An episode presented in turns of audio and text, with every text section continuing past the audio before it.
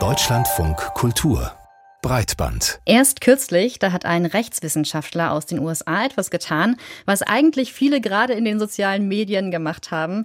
Er hat Bilder mit einer sogenannten KI-Technologie erstellt und diese Bilder dann in den sozialen Netzwerken geteilt. Diese Bilder, die imitieren den Stil eines Künstlers und dieser Künstler, der ist gerade ziemlich wütend darüber. Und wir wollen uns jetzt noch mal ein bisschen genauer damit beschäftigen. Also diese Technologie, die nennt sich visuell generative künstliche Intelligenz. Und das funktioniert im Prinzip immer recht ähnlich. Es gibt da so ein Eingabefenster, in das man dann ein paar Stichwörter hineintippt. Also nehmen wir zum Beispiel sowas wie Mickey Mouse, New York und Van Gogh. Und diese künstliche Intelligenz, die erstellt dann ein Bild mit der Mickey Mouse eben in der Großstadtkulisse im Stil des Spätimpressionismus. Ja, und dieses Finden der richtigen Wörter, also dieses Schreiben des Textes, der dann zu so einem Bild wird, das hat auch schon einen Namen, das nennt sich nämlich Prompting. Und diese Bilder, das muss man vielleicht noch sagen, mit der die künstliche Intelligenz trainiert wird, die kommen dann irgendwo aus dem endlos Bildmaterial, das im Internet eben frei zugänglich ist. Ja, und wir haben uns gefragt, was für einen Einfluss diese KI-basierten Bildgeneratoren denn auf den Markt der Bilder, Grafiken und Alltagsfotografien haben kann. Und sind KünstlerInnen nicht zu Recht sauer, wenn ihr Stil von tausenden Menschen mit Hilfe einer KI einfach imitiert werden kann und auch wird? Schließlich kommen immer mehr Player auf den Markt, die dem Platzhirsch Deli 2 Konkurrenz machen. Stable Diffusion zum Beispiel. Das ist eine Software, die unter freien Lizenzen zur Verfügung steht. Das heißt, alle, die wollen und einen Internet Internetzugang haben, die können sofort loslegen und digital fotorealistische Bilder in ihrem Browser erstellen. Darüber haben wir mit dem Kultur äh, Kunstwissenschaftler, Entschuldigung, Roland Meyer gesprochen. Er forscht zu Bildgeschichte und visueller Kommunikation. Und von ihm wollten wir wissen, was es denn nun bedeutet, wenn die Ergebnisse von generativen KI-Technologien immer besser werden und jede Person eben ohne Vorkenntnisse Büchercover zum Beispiel, Podcast-Label oder Bilder für Zeitungsartikel erstellen kann. Wird das den Markt der Bilder und Gebrauchsgrafiken verändern?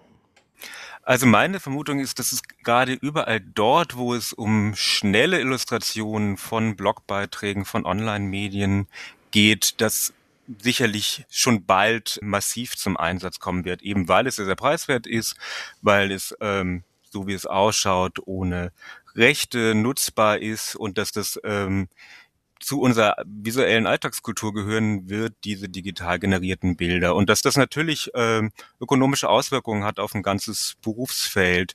Ich glaube nicht, dass es für hochwertige, ambitionierte Publikationen, für Magazine, für Bücher so schnell den Markt erobern wird. Es wird immer, denke ich, ein Feld geben, wo Illustratorinnen, Künstlerinnen gesucht werden, die exklusiv Bilder herstellen, originelle Bildfindungen produzieren. Ich denke, ein Magazin wie der New Yorker zum Beispiel wird nach wie vor Illustratorinnen beauftragen. Aber für ein ganz großes Feld, wo Bilder täglich massenhaft umgesetzt werden, wird es, denke ich, die ganze Ökonomie der Bilder massiv verändern und damit natürlich auch Leute wahrscheinlich arbeitslos machen. Wobei es gab ja auch heutzutage schon die Möglichkeit, also wenn ich es günstig wollte, es gibt sogenannte Stock-Datenbanken, wo ich mir Bilder günstig rausfischen kann. Das gab es ja bisher auch. Also wird das andere jetzt noch dazu kommen oder wird das vielleicht diese Stockfotografie dann unnötig machen? Ich habe das Gefühl, wenn man sich die Funktionsweise von sowas wie äh, DALI oder diesen Text-to-Image-Generators anschaut, dass die sehr viel damit zu tun hat, wie auch Stock Photography funktioniert. Also man sucht ja im Grunde in einem Raum möglicher Bilder nach dem, was der eigenen Bildvorstellung entspricht. Das ist ja nichts anderes, als was Bildredakteurinnen machen, wenn sie in Stock-Photography-Katalogen suchen und dass man jetzt sozusagen Schlagworte eingeben kann, zu denen dann Bilder erscheinen, die tatsächlich nie von Menschen gemacht wurden, die völlig neu sind und die auch in gewisser Weise nicht erwartbar waren und dadurch auch sozusagen gewisse Überraschungseffekte erzielen. Und genau diese Überraschung kann ja aber auch zum Problem werden, nämlich wenn ich mir jetzt vorstelle, ich mache das zum Beispiel professionell mit KI-Technologien Bilder zu generieren, dann ist das ja eigentlich gar nicht so einfach. Es hat sich ja schon abgezeichnet, dass man da ganz schön viel rumprobieren muss, damit man einen Text eingibt, der auch ein Bild hervorbringt, was man möchte, was man verwenden kann oder was man erwartet hat.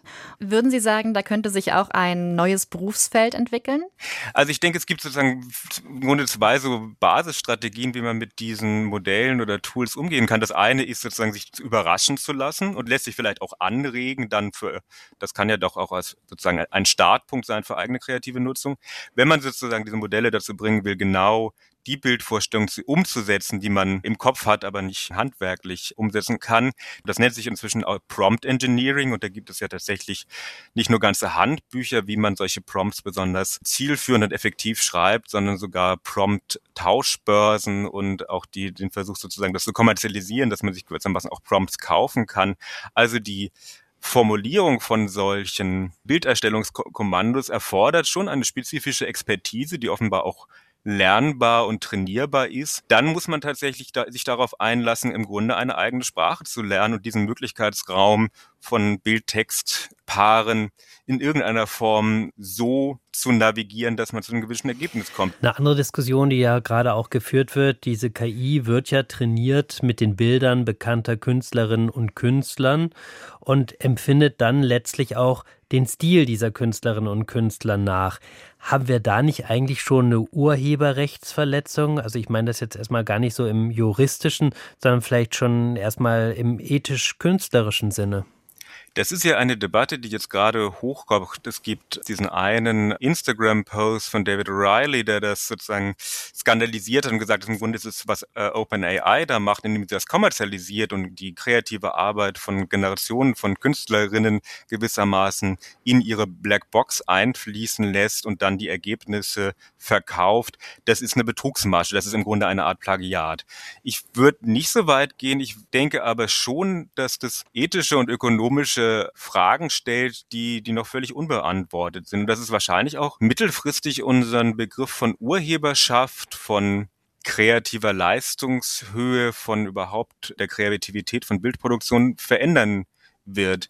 Mir scheint es, dass wir noch gar nicht die Begriffe haben, um diesen Prozess zu beschreiben, was da passiert, wenn ich so ein Programm nutze. Ähm, gestern mit Künstlerinnen und Designerinnen darüber diskutiert, da kam der Begriff der Co-Creation, der Co- Schöpfung gewissermaßen auf. Und das war ursprünglich eigentlich nur gemeint als die Co-Kreation zwischen Mensch und Maschine, weil es ja auch ein Prozess ist, in dem man lernt, wie diese Maschine Bilder generiert und wie man selber sozusagen sie dazu bringt, bestimmte Bilder zu generieren. Aber es ist ja eine Co-Urheberschaft in viel umfassenderen Sinne, weil damit eingebunden in den Prozess der Bildproduktion sind eben unzählige anonymisierte, unsichtbar gemachte Schöpferinnen und Schöpfer, die gewissermaßen die Ausgangsdaten liefern. Also es ist, denke ich, was diese Modelle uns präsentieren, ist eine Form der Kollektivierung von Bildwissen. Es ist ein kollektives Bild wissen, was kondensiert ist in diesen Modellen, was jetzt abgerufen wird und für, für Neuproduktionen genutzt wird. Und ich frage mich, ob das mit den klassischen Mitteln des Urheberrechts, das immer noch voraussetzt, es gibt einen Autor, eine Autorin, ein Werk, das ist irgendwie eine eins zu eins Beziehung überhaupt erfassbar ist, wenn man solche riesigen Datenmengen von sozusagen großen Mengen von Autorinnen kondensiert und gewissermaßen als Ressource und Produktionsmittel digital verfügbar macht.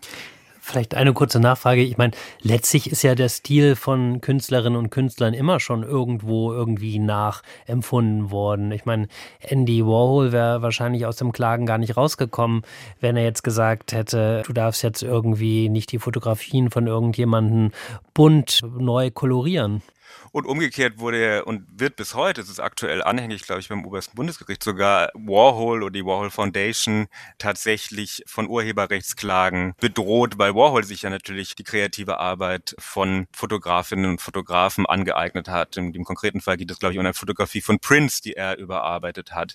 Warhol ist, finde ich, ein gutes Beispiel dafür, wie man vielleicht auch überhaupt sowas wie Kreativität anders denken muss. Und die Frage von Stil ist dann vielleicht nachgeordnet, also Stil, der Stil sozusagen der Bildproduktion, als vielmehr sozusagen Haltungen, wie man mit großen Bildermengen umgeht und die sozusagen auswählt, bewertet und wo man sie auch wie zeigt und eben neu kontextualisiert. Der Kunstwissenschaftler Roland Meyer über KI-generierte Grafiken und Bilder und wie sie nicht nur den Beruf von Grafikerinnen und Grafikern verändern, sondern wahrscheinlich uns auch als Gesellschaft mit beeinflussen.